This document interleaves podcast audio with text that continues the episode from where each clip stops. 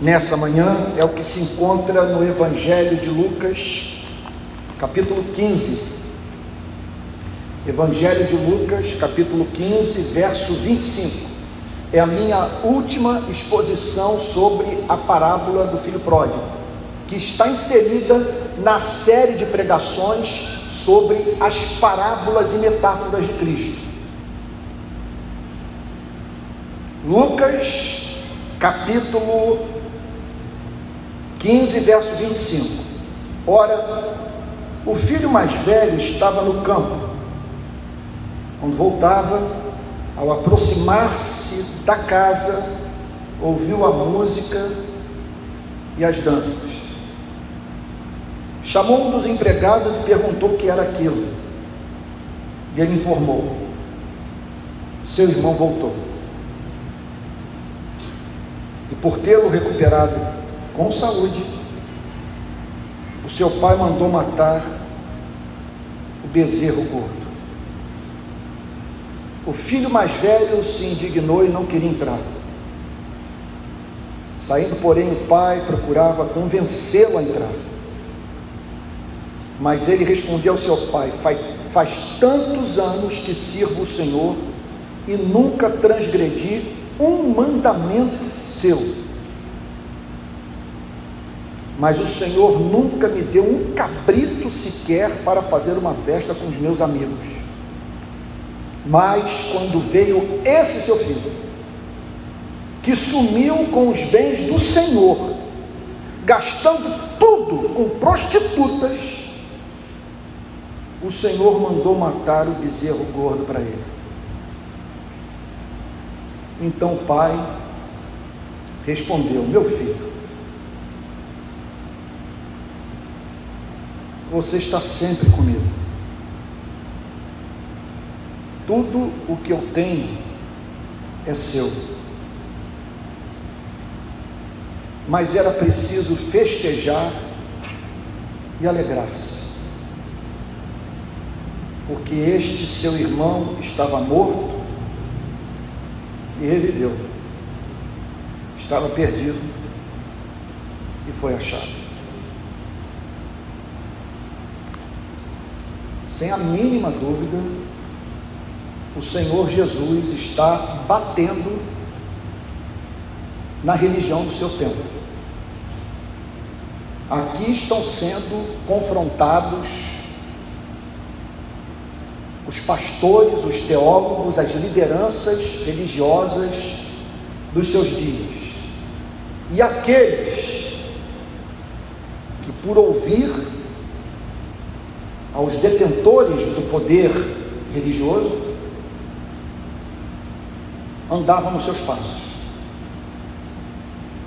O que estava em curso? Havia uma espécie de gente que não botava o pé em sinagoga ou no templo em Jerusalém. Homens e mulheres que não tinham o mínimo em interesse em ouvir a pregação da liderança religiosa da Palestina dos dias de Jesus. Eles ignoravam o que se passava no seio da instituição religiosa.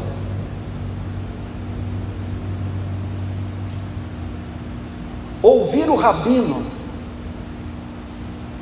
era visto por eles como um suplício.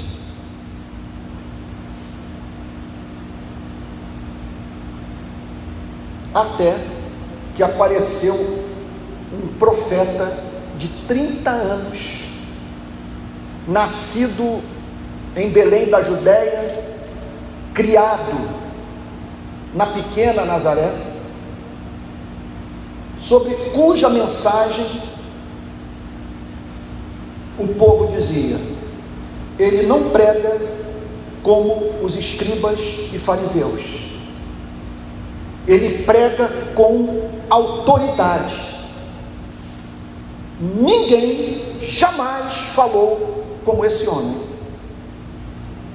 E aí?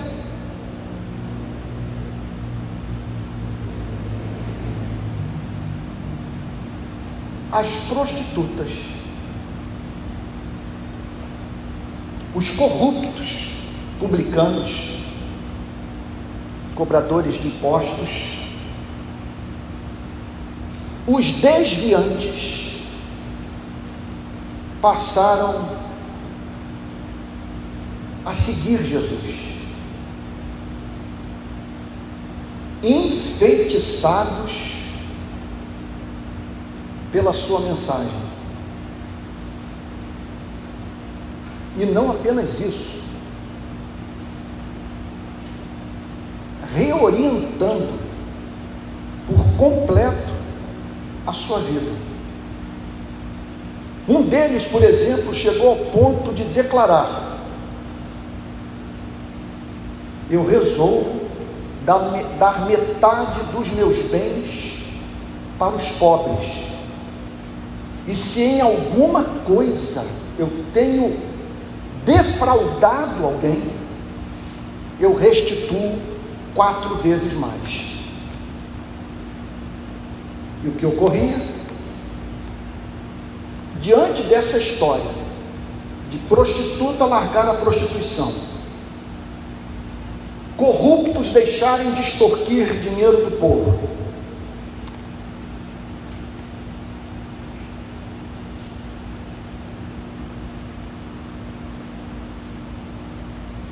Policiais pararem de praticar abuso de autoridade. Estão lembrados da pregação de João Batista, quando policiais federais, policiais civis, policiais militares chegaram para ser batizados. Qual foi sua mensagem? A ninguém defraudeis. Não apresenteis denúncias, denúncia falsa. E fiquem contentes com o salário que recebem.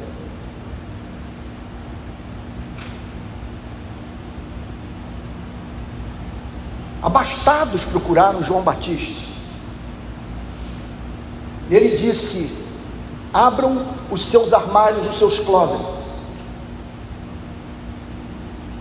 Distribuam o que lhes sobra com os que não têm. E não julguem que vocês entrarão no reino dos céus sem arrependimento.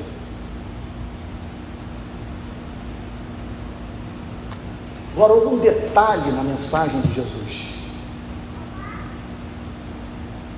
que sobejava e que não era tão extensamente presente na pregação de João Batista.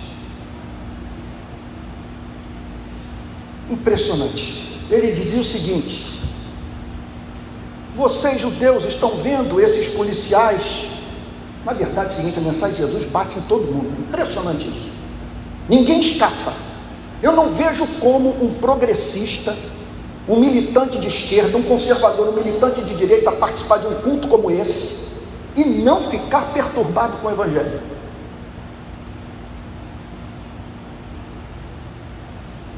Porque ele vira-se para os judeus e diz: Vocês estão vendo esses policiais romanos? Olha, eu conheci um comandante deles, de tropa que foi o maior exemplo de fé que eu encontrei na Palestina. E eu atendi o seu pedido de oração.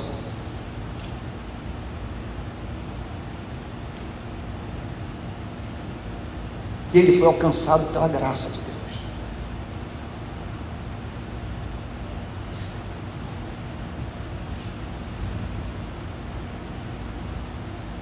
Ele pega uma mulher que havia sido encontrada na cama com um homem casado.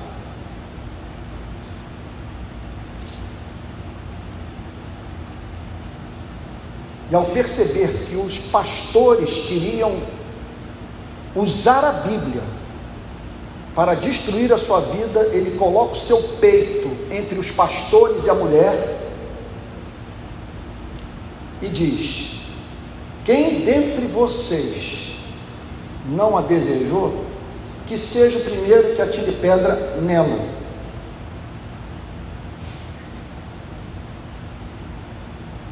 Quem dentre vocês estiver sem pecado, que seja o primeiro a atingi-la com uma pedrada.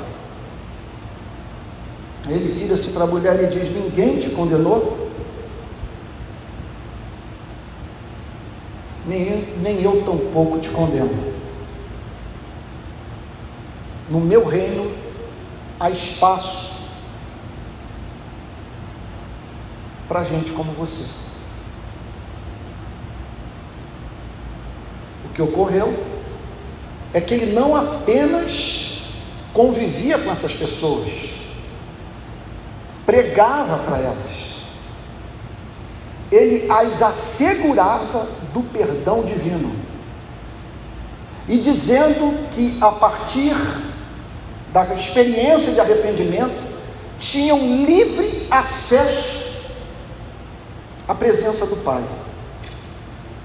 Qual é o contexto da parábola do filho pródigo?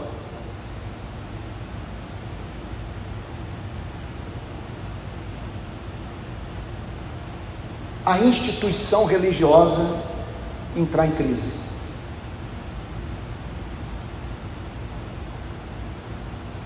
E dizer o seguinte: esse rapaz é um delinquente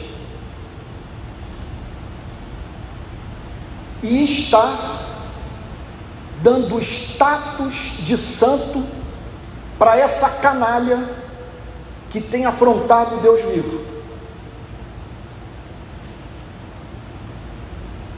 Enquanto que nós aqui guardamos o sábado, damos o dízimo de tudo que nós ganhamos, e não fazemos outra coisa que não seja decorar a Torá, participar dos encontros na sinagoga e das festas anuais no templo.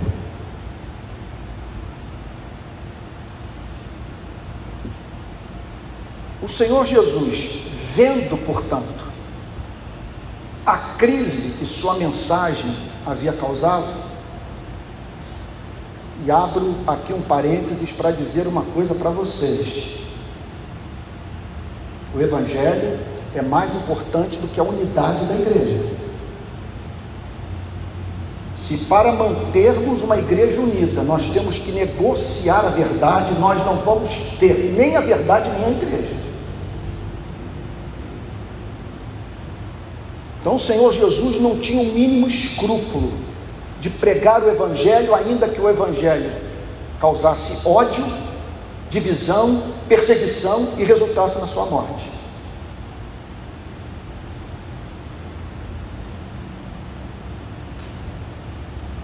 Não há igreja sem a pregação do Evangelho. O Evangelho está sob a nossa custódia. e afasta o Espírito Santo da vida de uma igreja, uma igreja que não tem compromisso com a preservação da pureza do Evangelho. Jesus olha, portanto, para a crise estabelecida pela sua pregação e cria essa parábola. Na perspectiva de ajudar as prostitutas e os publicanos a entenderem o que estava acontecendo com eles, como também ajudar o rabino, o teólogo, o fariseu, o ancião, o sacerdote, a compreenderem o que ao mesmo tempo, de modo oposto, estava acontecendo em suas vidas. Portanto, a partir do verso 25, Jesus se dirige à igreja presbiteriana da Barra. E tem algo a comunicar para o seu pastor, para o conselho da igreja, para os seus diáconos, para a membresia como um todo. E o que ele diz? Ora, o filho mais velho estava no campo.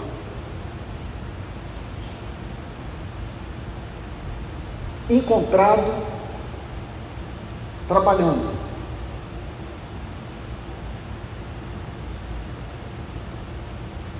Envolvido com as atividades da igreja. Quando voltava, no caminho do campo para a casa grande, para a casa do pai. Ele ouve música e barulho de dança. Que está vendo? Que festa é essa? Qual é o seu sentido? Por que eu não fui chamado? E o que fez com que houvesse uma celebração fora de época? Simplesmente ele não tinha ideia do que estava acontecendo. Tudo que ele sabia é que se encontrava perante o inusitado. Uma festa que não fazia parte do calendário. E para a qual ele não havia sido convidado, nem consultado.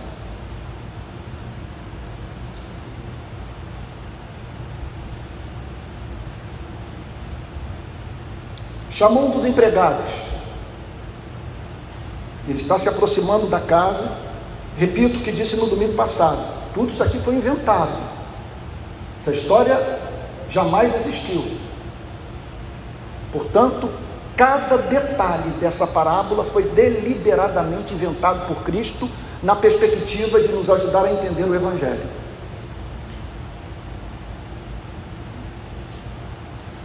Chamou um dos empregados e perguntou o que era aquilo.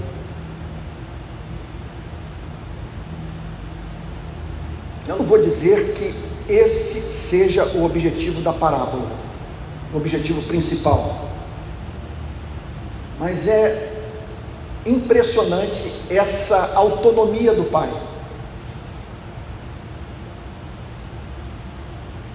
Eu não tenho que dar satisfação a você. Eu não tenho que buscar o seu consentimento. Em razão do seu convívio comigo, você deve entender o meu coração.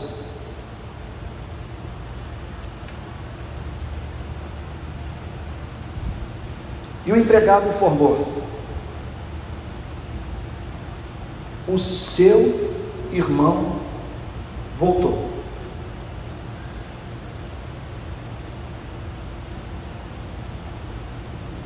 Não há mínima dúvida que essa passagem ensina uma ligação entre os seres humanos que transcende o contato estabelecido firmado pela mediação da instituição religiosa. Ele está falando aqui de uma irmandade universal, em razão do fato de todos nós devermos a nossa origem ao mesmo Deus. Portanto, Nada do que acontece à vida de um ser humano deve ser considerado por você alheio à sua vida. É teu irmão que morreu, ou teu irmão que ressuscitou, que, ou cuja vida foi preservada. É teu irmão que botou silicone no peito. É teu irmão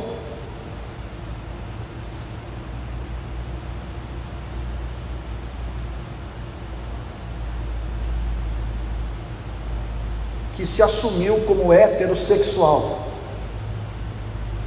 É seu irmão que passou a fazer parte do Comando Vermelho.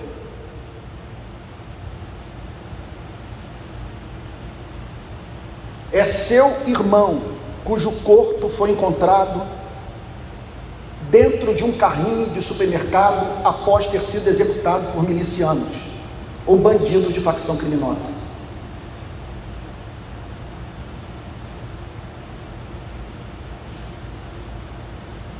É o teu irmão conservador, é o teu irmão progressista, é o teu irmão comunista, é o teu irmão neoliberal.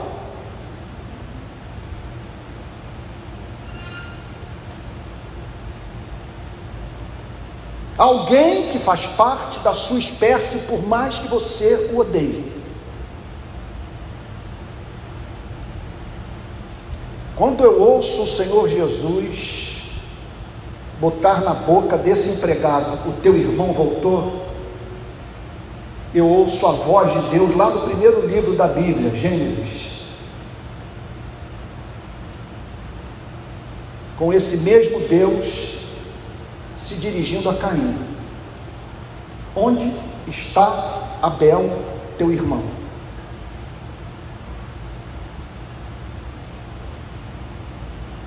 Se você se preocupa com as obras de arte do Museu do Louvre, se lhe causaria revolta ver alguém entrar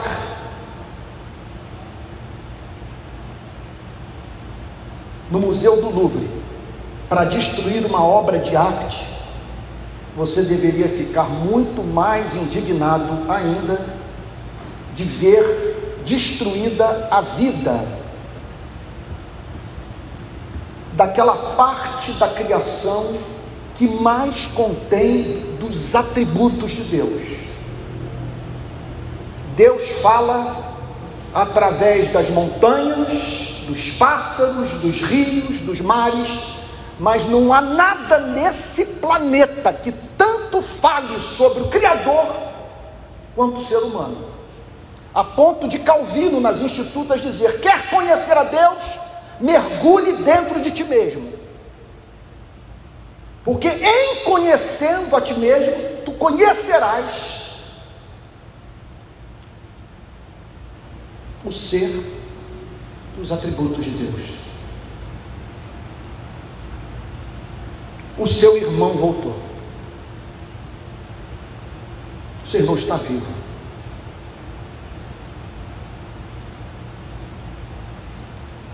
Bom, e daí? Não apenas isso. Ele voltou com saúde.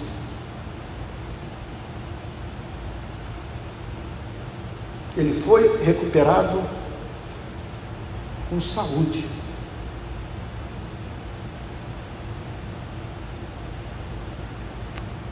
E em razão dele ter voltado para o lugar de onde jamais deveria ter saído. E em razão de, apesar dele ter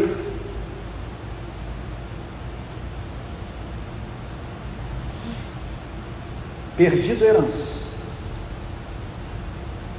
haver mantido sua vida, está rolando uma festa, bancada pelo teu pai, que inclusive mandou matar o bezerro gordo.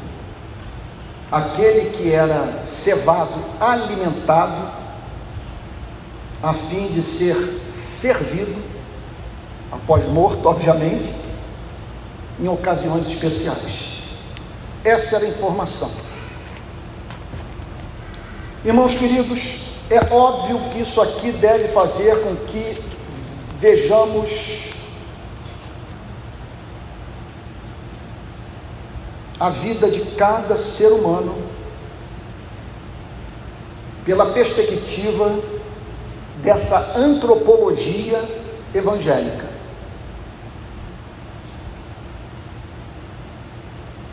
O que o Senhor Jesus está deixando subentendido aqui é que a vida de todo ser humano é preciosa aos olhos do seu Criador, por mais que o seu comportamento se nos afigure como repulsivo.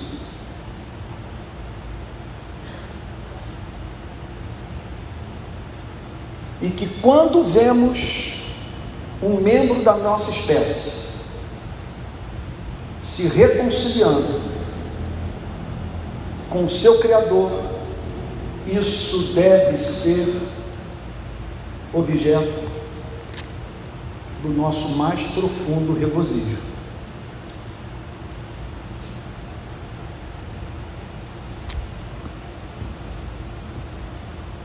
O filho mais velho, e aqui o Senhor Jesus descreve a atitude do filho mais velho, que representa, sem a mínima dúvida, o fariseu, o saduceu, o sacerdote, o ancião, o escriba, o rabino.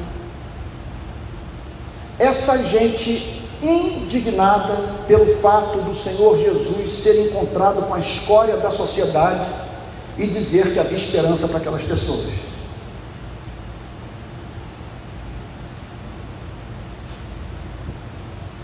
O filho mais velho se indignou. Então, observem o que a instituição religiosa pode fazer com você e comigo.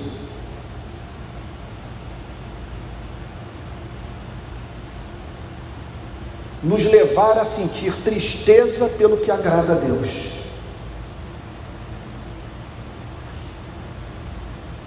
Cultura religiosa pode fazer com que nos recusemos a participar da festa.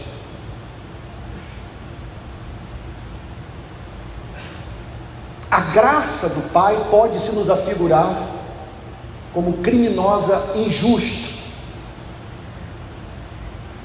e causar em nós revolta.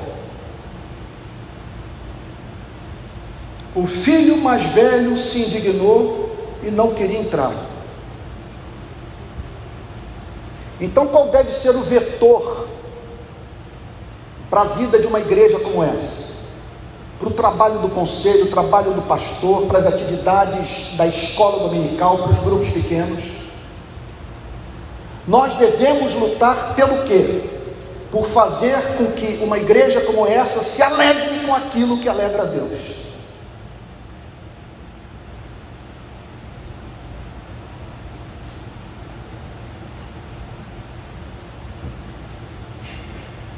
O pai toma conhecimento do que havia acontecido.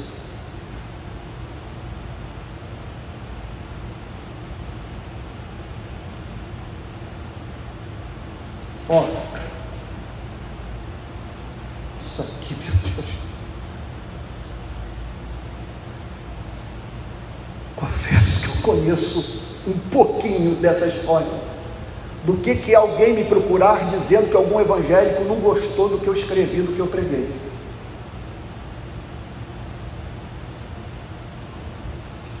Eu simplesmente ignoro.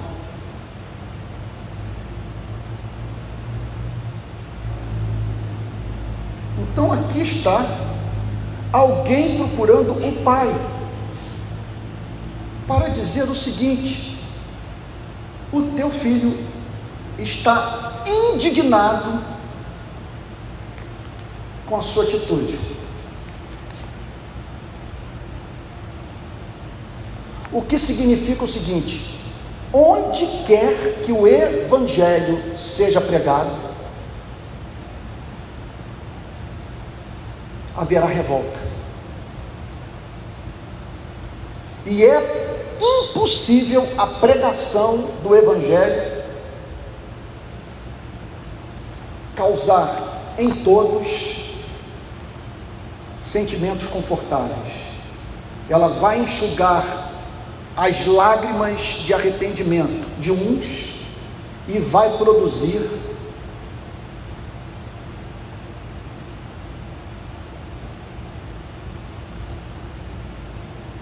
os olhos secos de ira, de indignação e revolta na vida daqueles que nada entendem sobre o coração do Pai e a santidade da vida de cada ser humano.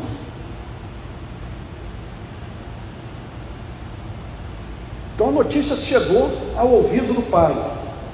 O seu filho mais velho está indignado.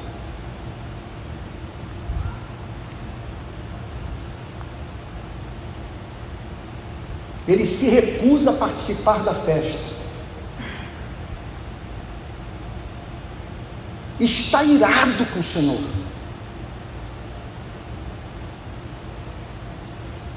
O Pai,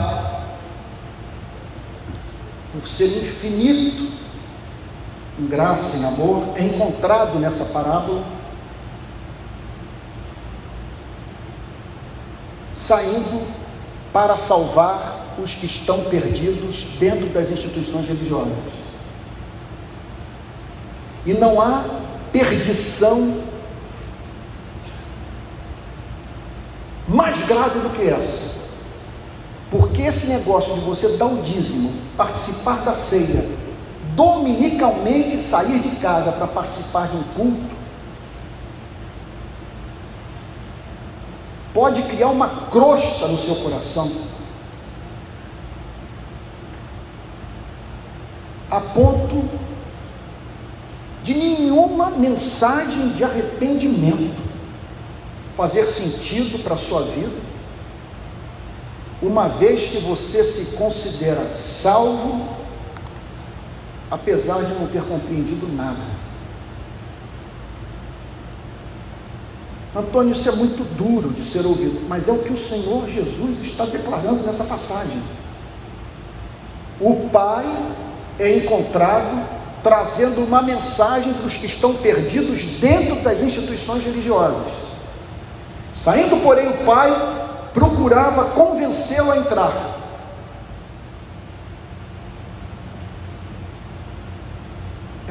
Em que consiste a mensagem do Evangelho para a vida de religiosos sem Deus? Em convidá-los abrirem mão da justiça própria e em consideração a graça divina revelada no Evangelho, participar da festa do Pai. Saindo, porém, o pai procurava convencê-lo a entrar. Isso é trabalho muito duro muito duro. Convencer religio, religioso perdido a rever sua teologia e deixar de confundir Deus com o diabo. Mas ele respondeu ao seu pai: Olha, Deus me livre de viver uma experiência como essa. Porque esse rapaz só ousou falar nesses termos porque o pai é infinito em doçura. Ele se sentiu no direito de ser arrogante. Porque o Criador tal como se revelou em Jesus Cristo, é humilde de espírito. Ele se sentiu no direito de ser muito mal porque Deus é muito bom. Ele só se dirigiu assim ao Pai.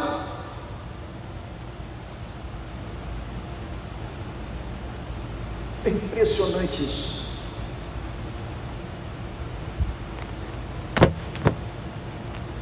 Ele sabia qual a natureza do Pai. Por isso que eu digo, abrindo um parêntese aqui, para uma aplicação ética que não tem muito a ver com o texto, mas que se relaciona àquele tipo de discurso de pessoas que dizem que são muito sinceras, que falam o que pensam. E que não conseguem se conter na hora de afirmar aquilo que fere. Permita-me usar o português da rua parceiro, minha amiga querida, somos seletivos, na verdade, no exercício dessa franqueza.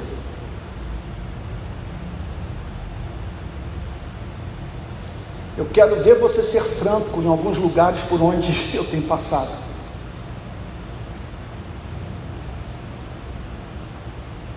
Eu quero ver você dizer tudo o que pensa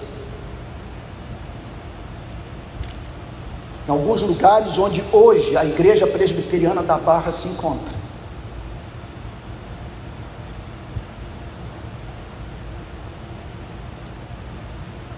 E que exige o exercício do domínio próprio para que você seja mantido vivo.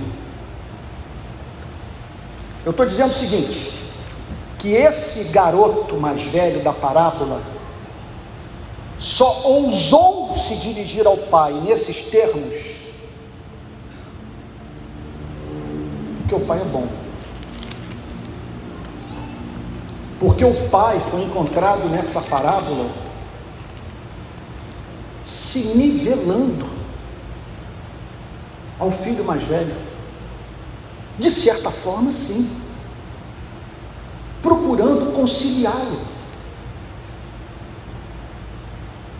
para não perder o seu coração. E o filho, então, em razão dessa impressionante bondade,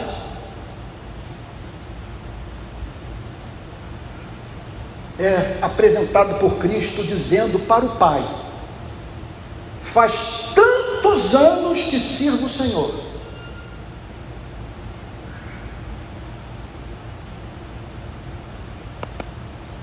Isso aqui nunca é a linguagem do convertido. Porque o convertido, ele conhece a relatividade do tempo. Quando o coração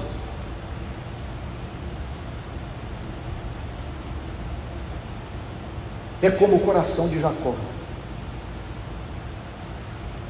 Porque a Bíblia diz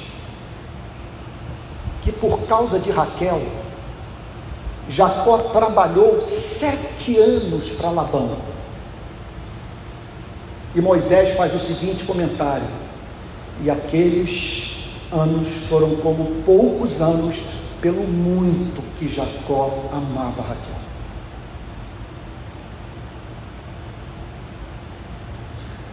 Para o filho mais velho dizer, faz tantos anos que sirvo o Senhor, é porque aquela relação se lhe afigurava como um suplício. Não era privilégio. Ele contabilizava todo o seu serviço prestado ao Pai. Faz tantos anos que sirvo o Senhor. E o impressionante, e nunca transgrediu um mandamento seu. Acontece que naquele diálogo, ele estava revelando uma transgressão agasalhada em seu coração, que se encontrava sobre os escombros. No caso dos destinatários dessa mensagem, do modelo de espiritualidade dos dias de Jesus. Vocês estão dentro da instituição, mas não a partir do envolvimento do coração. Faz tantos anos que sirvo o Senhor. Não é tantos anos que eu estou na casa do Senhor, contando com a proteção do Senhor, participando dos banquetes que o Senhor oferece sendo tratado como filho, servindo alguém que me ama. Há tantos anos sirvo o Senhor e nunca transgredi um mandamento seu.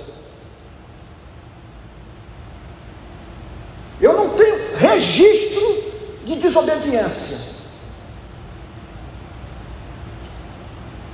Na história da minha relação contigo ele só não conseguia detectar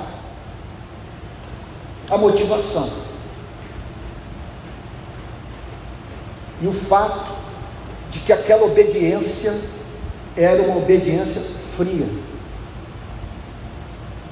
farisaica, sem o elemento de espontaneidade. Ele não via na obediência ao Pai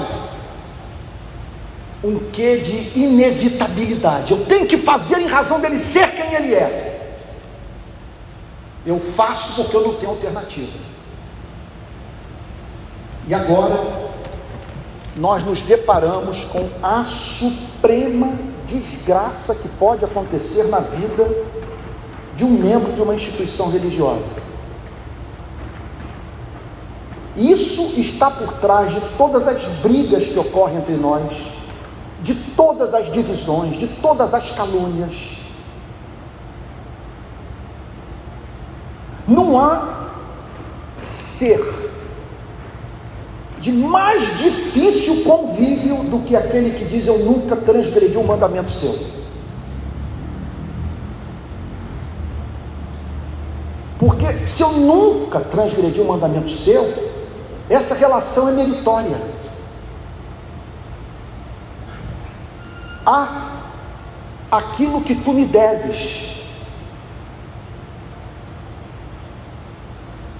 E eu não tenho que necessariamente tratar como igual alguém que não tenha o meu desempenho moral.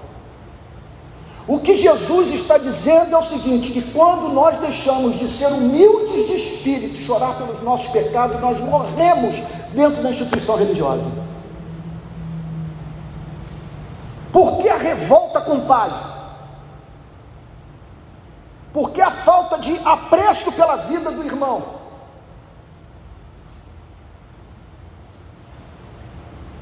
Porque a sua religião era a religião da justiça própria. Do desempenho, da performance.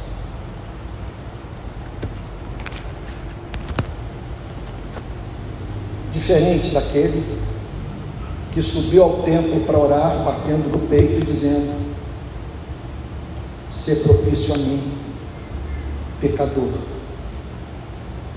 Porque quem faz uma confissão como essa, não põe Deus na parede. O que vier é lucro. Quem faz uma confissão como essa, trata o próximo com a mesma misericórdia mediante a qual foi tratado por Deus.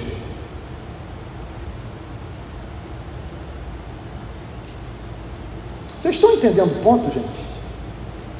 O que Jesus está dizendo é que esse é o pior ser humano que existe. É esse que é propenso a dizer bandido bom e bandido morto. É esse que pede na palma e nas favelas. É esse que tem dificuldade de perdoar na igreja, no casamento, na relação com mulher e com os filhos. Ele coração amolecido pela palavra de Deus. Ele não sabe o que, o que é a experiência de quebrantamento de espírito.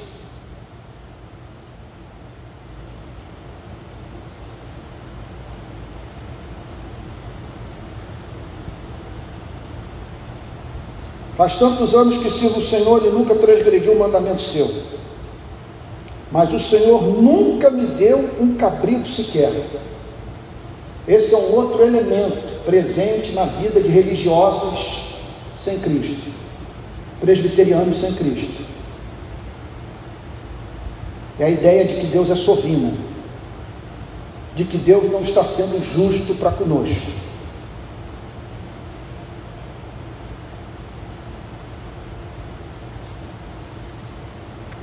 de que aquilo que se esperava encontrar na relação com Deus não foi alcançado, em razão do desinteresse divino. Então Jesus está aqui, meus amados irmãos, é, é uma crítica ao judaísmo dos seus dias, profundíssima. Porque o que ele está fazendo aqui agora é, é, é de certa forma, algo análogo ao trabalho do psicanalista. Ele está pegando simplesmente o que se encontrava sob a superfície. Em cima, dízimo, frequência à escola dominical, participação nos cultos de domingo, indumentária evangélica. Em cima, orações, jejuns, participação em rituais sagrados. Embaixo, justiça própria, ódio para com Deus, indiferença para com o próximo, ressentimento. Deus me livre morar no mesmo teto com essa pessoa. Deus me livre ter essa pessoa ocupando o cargo de liderança na igreja. Segundo essa parábola, a presença dessa pessoa no seio da sociedade, na igreja, é um peso para a humanidade.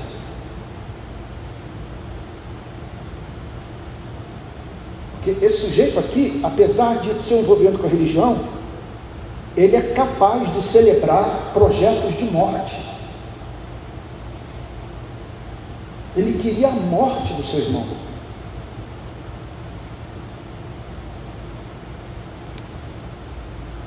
Mas o Senhor nunca me deu um cabrito sequer para fazer uma festa com os meus amigos. Mas, quando veio esse seu filho, Jesus aqui está simplesmente dizendo o que estava acontecendo no seu ministério porque esse era o comentário feito sobre os efeitos da sua pregação. Mas quando veio esse seu filho, que sumiu com os bens do Senhor,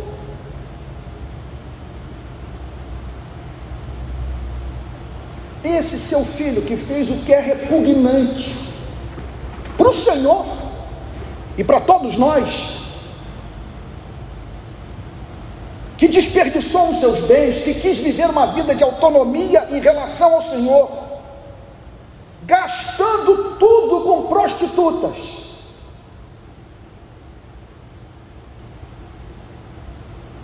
Não há mínima dúvida. Isso aqui, ele, ele, ele, isso aqui no divã, ele se trai.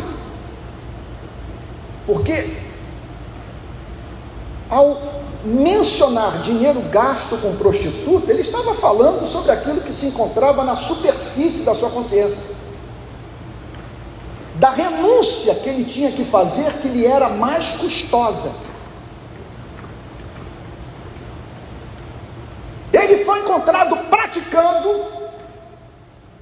Qualquer observador atento do discurso é levado a dizer: que o que ele está dizendo é isso, ele foi levado praticando, ele foi observado, ele foi visto praticando aquilo que eu sempre quis, quis praticar e só não fiz por medo.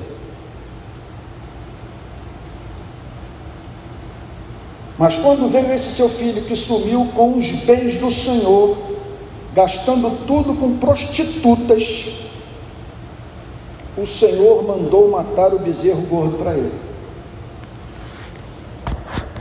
Aí, que nessas horas, preste atenção, irmãos, as nossas palavras nos condenam ou as nossas palavras nos absolvem. Preste atenção. Quanto discurso é esse?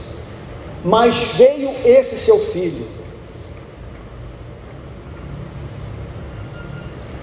E o Senhor celebrou seu retorno com festa, sem que ele tivesse pagado pelo que desperdiçou, sem que ele tivesse passado pela senzala.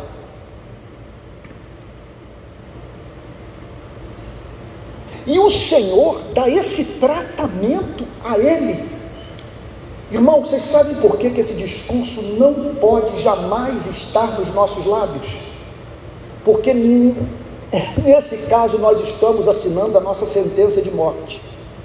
O que nós estamos dizendo é o seguinte: se um dia eu vier a me encontrar no lugar desse rapaz, é esse o tratamento que eu espero que o Senhor me conceda. Está claro isso para vocês? Eu não posso prescrever para a vida do próximo aquilo que, se caso fosse aplicado à minha vida, representaria a minha destruição. E é uma completa desconexão da realidade quando a justiça própria me torna cego para esse fato. Eu, eu concebo um Deus, eu prego sobre um Deus, eu elaboro uma teologia que é fruto da minha estupidez, da minha arrogância, da minha soberba. E que faz, portanto, com que eu cultue um Deus que não serve de resposta para as minhas fraquezas.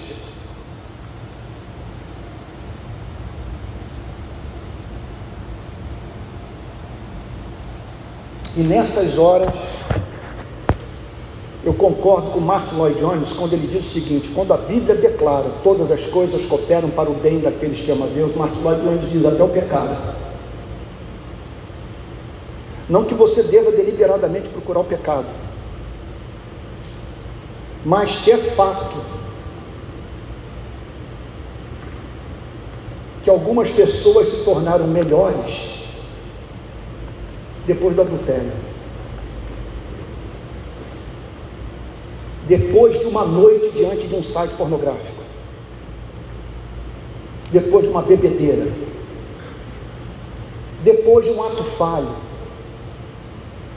depois de um impulso que fez com que o comportamento socialmente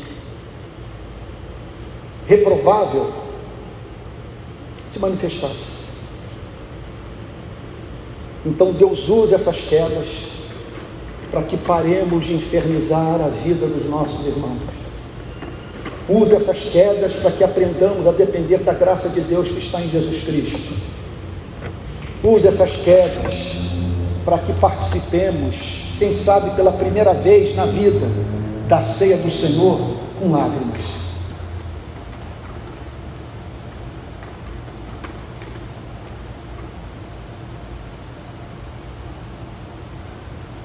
Então o pai respondeu: Meu filho, é impressionante. Nessa passagem, a esperança para os que estão perdidos na instituição religiosa, para os que estão perdidos fora da instituição religiosa. A esperança para progressistas, para conservadores. O pai se dirige a ele com Agora quem fica irritado sou eu. Com impressionante doçura. Que a vontade é de dizer: manda-o para o inferno. Esse cara é um chato, insuportável. Mas o pai o ama. Então o pai respondeu: Meu filho, você está sempre comigo. Nisso consiste a bênção de você habitar na minha casa.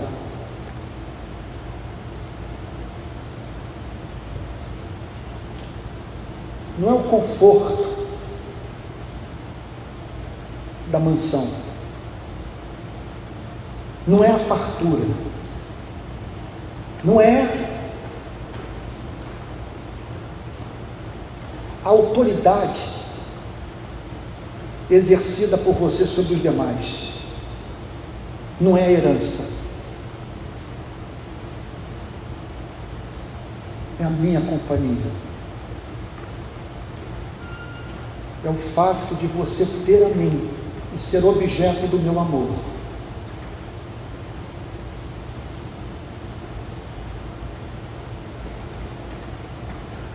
Meu filho você está sempre comigo. Se ele tivesse entendido isso, entenda uma coisa.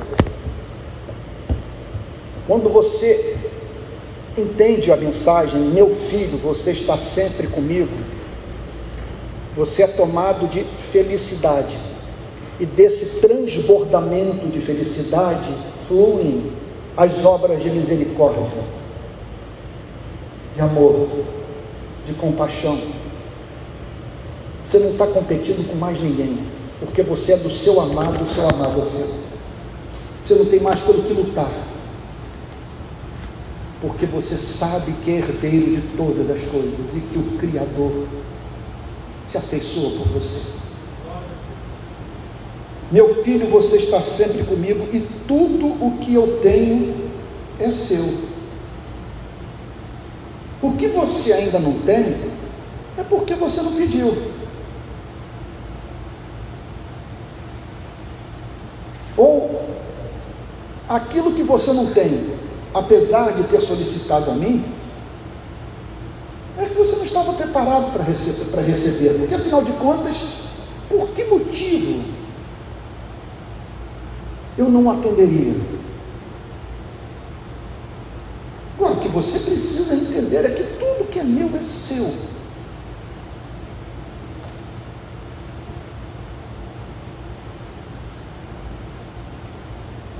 Agora entenda um ponto, e aqui Jesus termina. Olha o evangelho puro fluindo da boca do Senhor Jesus.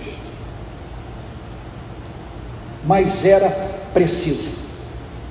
O que, que ele quer dizer com preciso? Era metafisicamente preciso. Para o cosmos era preciso. O meu caráter exigia que houvesse festa e alegria, porque um humano foi salvo. Aquele que é membro da sua espécie, membro, você sabe se é membro da sua espécie? Você não estaria aqui nessa manhã sem o socorro dos membros da sua espécie que cortam o seu cabelo que cuidam dos seus olhos.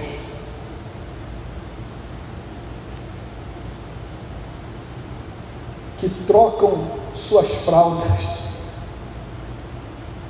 que fazem sua comida,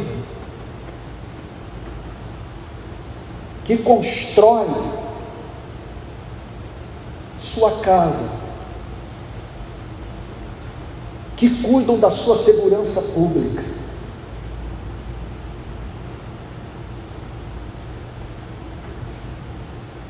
Esse teu irmão estava morto e reviveu, estava perdido e foi achado.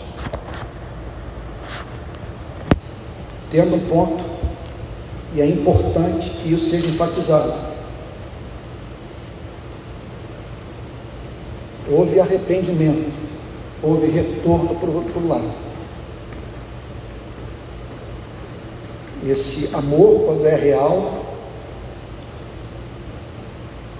vai trabalhar duro para que esse irmão volte para casa, a fim de receber o abraço do Pai. Não há a mínima menção nessa passagem de relativismo moral. Nenhum elogio é feito ao comportamento do irmão mais novo, quando tomou a decisão de sair de casa. O que ele fez foi repugnante. Ele quis matar o pai. Mas o Evangelho entra na afirmação de que o Pai é incompreensivelmente misericordioso e que não rejeita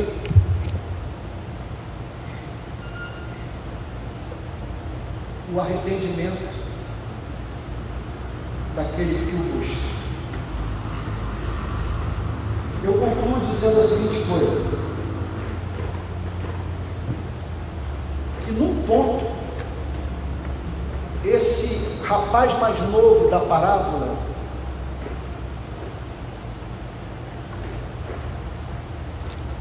teve um comportamento que deveria ser imitado por nós diariamente.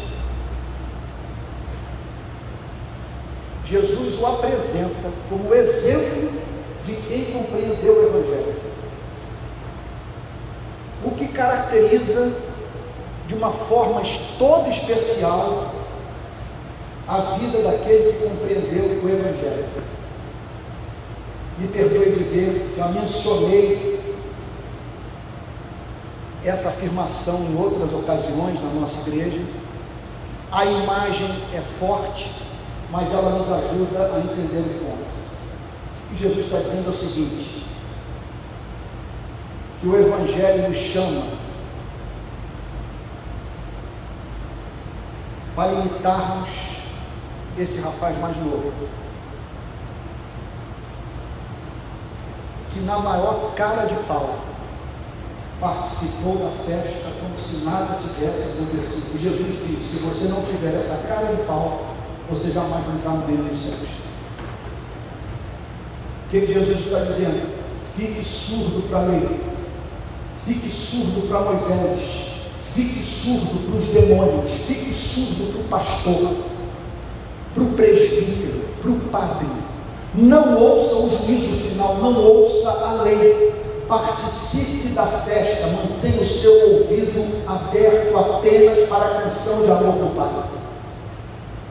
Porque uma vez que você tenha se arrependido dos seus pecados e voltado para a casa do Pai, não há mais motivo para você viver como se o Pai não tivesse perdoado, reconciliado com você. Que Deus o ajude, portanto, a participar dessa festa na certeza, como diz Martinho Lutero, quando eu me aproximo de Deus, eu faço confiando mais na Sua misericórdia do que na minha inocência. Que você participe da festa. Seja você está vindo de anos de vida distante de Deus, longe da instituição religiosa. Seja você um presbiteriano calvinista que conheceu a doutrina, mas não conheceu a Deus. Vamos ficar de pé e vamos orar?